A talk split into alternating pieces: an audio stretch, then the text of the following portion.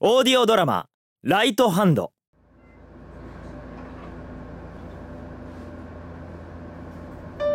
不規則に揺れる電車の中で SNS を覗き込む。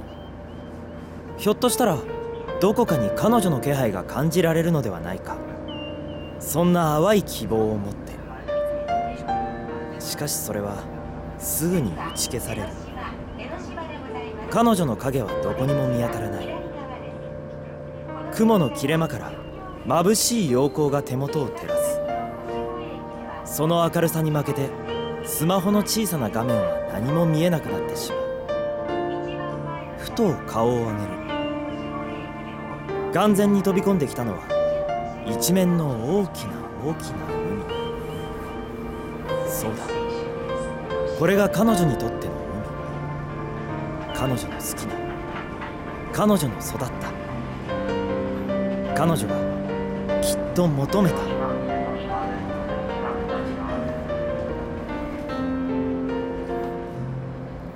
これが江ノ島の海。どうせいつか消えてしまうから最初からいらないよと。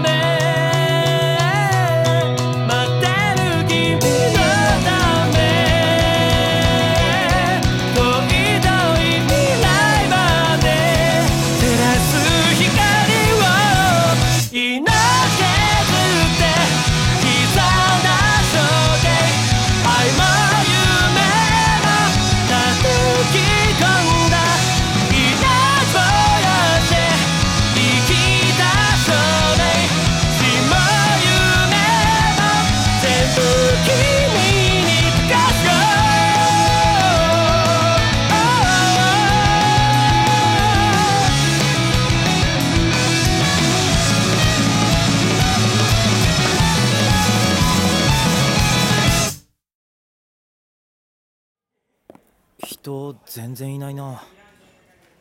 当然か。10月の江ノ島。それもわざわざこんな早朝なんかで来るやつなんているわけないよな。よし。乙女座1位本当なのか？で昨日の電話の人は？あなんだよ。ん？この番号。お鳴ってる鳴ってる。おってことは君が昨日の電話の。おあれ。おおバイト君バイト？あコンサートの時の。いやーよかった。ファミレスあって。こんな時間じゃどこもやってないからさ。にしても二度びっくりだわまさか志村課長の娘さんの彼氏があん時のバイト君だったなんてさ。そんなのこっちもですよ。なんだこれ。面白いな。あのいきなりであれなんですけどリオのお父さんの携帯って見せてもらえます？なんだよ。ほんといきなりだな。はいはい。どうぞ。写真。これリオだずいぶん小さいけど面影があるし補聴器この頃からつけてたのか。俺が送ったメールはもう読んだ？はい。本当なんですか？リオのお父さんが。そう。入院しちゃってるんだよね今。うつでですか？だろう？驚くよな。最初は過労なのかな。会社でぶっ倒れやがってさ。で医者に行ったら結構進行したうつの症状が見られるってんで半ば強制的に入院。そうなんですか。なんだよその顔。所詮人事なのにそんな深刻なふりすんなって。不利なんかじゃない。だってリオの。だから何なの。それ言ったら俺なんて入社以来の直属の上司だけどこんなんだぞ。ほんとさ正直迷惑ったらありゃしないのまあたんまり仕事残して入院なんてしてくれたもんだからさその辺の説教でもしてやろうと思って見舞いに行ったわけ。そしたらすげえよなあれ。心ここにあらずっていうかさ。はい。でもまあ仕事のことだからあれやこれや聞くわけよ。そしたらあの人全部のこときちっと細かく覚えてやがるんだよ。職場じゃうだつの上がらない人ってイメージでさこの人何考えてるんだかさっぱりわからんむしろ何も考えてないんじゃないかって思ってたくらいなんだけどんなのちょっと考えりゃ分かったもんなんだよ。何も考えてなかったら鬱なんてなりっこない。逆なんだ。この人はいつも何かを考えてた。考えて考えて考えすぎて一人じゃ抱えきれなくなった。とでも言うのかさ。一人？そう。たった一人の肉親はバイト君の家にいたわけだし。たった一人ってどういうことですか？奥さんは？家出少女から何も聞いてないか。今年13回忌だってよ。確か交通事故で死んだとか言ってたな。事故？リオの言ってたあれか。なんかさ情緒不安定っていうかさあの人ったらこれまで職場じゃ仕事の話以外一言だって発しやしなかったってのに席を切ったかのように俺に色々話してきてさ面白いよな。俺なんかのこと信頼してるんだと。仕事真面目にやるし責任感は強いしなんだかんだで一番長くの時間を過ごしてたってんでさ。驚いたよ。あの人には俺そんな風に見えてたんだって。その入院のことってリオは？何言ってんの？知るはずないだろ。だってずっとバイト君の家にいたんだから。でも電話とか。だって毎日のあの電話はお父さんからだったんじゃ。そう。ワン切りだろ。あれなんでかけてたと思う？それは。彼女がきちんと生きてるか確認するため。は？どういうことですか？課長が言うにはさあの子にとって課長は死んだも同然の男なんだってさ10年近くお互いに避けて生きてきた。同じ家に住んでるのに何年も顔を回してなければ言葉だって交わしてない。でもあの人はあの人なりに娘のことが心配だった。だから毎日ワン切りの電話をかけていた。コール音が鳴るってことは携帯はきちんと充電されてるってこと。だから娘は元気にしてるって。何ですかそれ。そんな。だってたった一人の親子なんじゃ。あのさ彼女がバイト君の家に転がり込んできたのはいつ？今年の7月です。マジでか。課長が娘の家出に気づいたのは9月。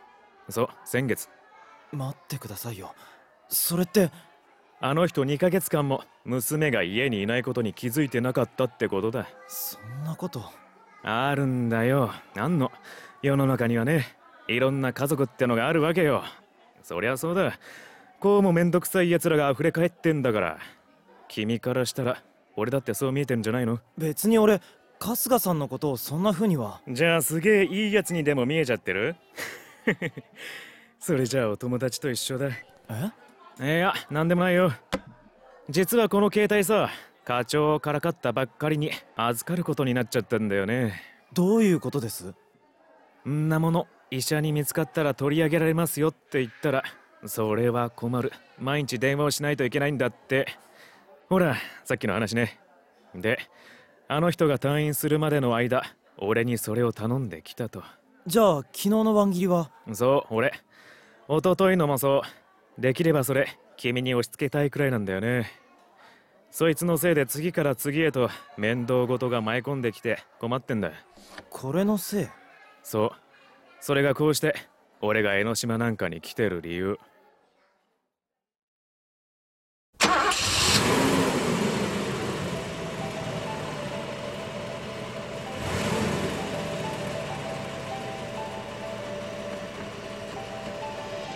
車はファミレスの駐車場を出る。結局この人はなんだかんだと1時間近く俺にいろんな話をしてくれた。リオの父親のこと。江ノ島のこと。リオの祖父母のこと。そう。この人が江ノ島に来た理由はそれだった。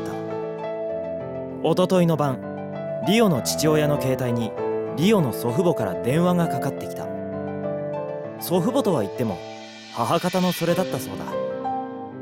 電話に出るなりまくし立てるようにこう言ったそうだ。もうすぐ娘の13回忌なんだからリオを連れて江ノ島に戻ってこいと。その勢いに圧倒されて何も言うことができないままに電話は切れてしまったと。ほらあれ弁天橋。テレビなんかだと江ノ島っていうと大体この景色だよな。ああ見たことあります。そこのビーチでさ年末イベントやるんだよねうちの会社。そうなんですか。なんだよそのノリ悪いのほらバイト君と会った時のあのバンド奴らをメインに据えて小さなフェスみたいのをね。そうなんですか？一気に食いついたな。まあそれもあって仕事ってかこつけてこうやって江ノ島組んだりまで来たわけだけど。ああ民宿はもうちょっと奥だから。民宿？そうそこのじいさんばあさんいい年だってのに民宿なんて営んでるわけよ。詳しいですね。それもリオのお父さんから？うんいや俺昨日行ってきたから。は？台風真っ只中だったからすげえ大変だったわ。えなんでですか？話さなかったっけ？課長の病気の件。わざわざ出向いて説明してきてやったわけよ。面白かったな。ジジババってのはなんでああいらんことばっかりベラベラ喋るんだろうな。こっちが1話すと100返してくる。いろいろ聞いちまったよ。課長や娘さんのろくでもない話気になるかバイト君。だったら自分で聞いてこい。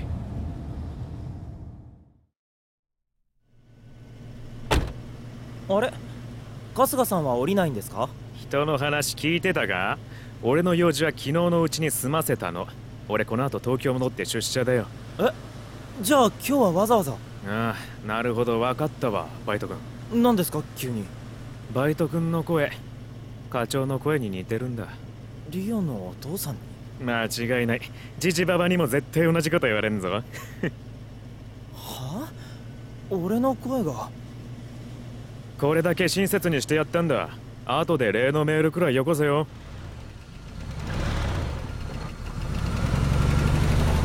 次第に遠ざかる青いワンボックスカーエンジンの音が小さくなるのとクロスフェードするように辺りを包む波の音が俺の耳へと流れ込んでくる。少しの間その音に聞き入る。ふと言葉が過ぎる。F 分の1揺らぎ。波の音が俺の心の揺らぎを鎮めようとする。目の前に立つ古びた家屋古びてすっかり日焼けした木製の看板には墨の薄れた文字で「民宿高島」と彫ってある高島。リオの名乗ったそれと同じ名前。俺は大きく深呼吸をするとガラス製の引き戸を開けた。雨音響くそんな夜は心の中で君が笑う。気づく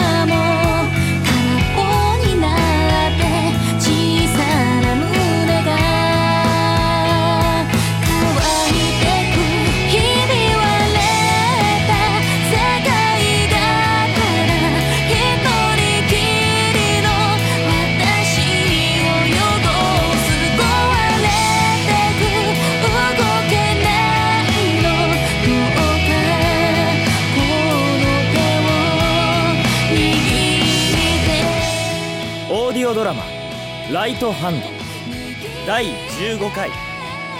ただいまの出演は成沢卓。小林正弘以上でお送りしました。オーディオドラマ「ライトハンド」次回もお楽しみに。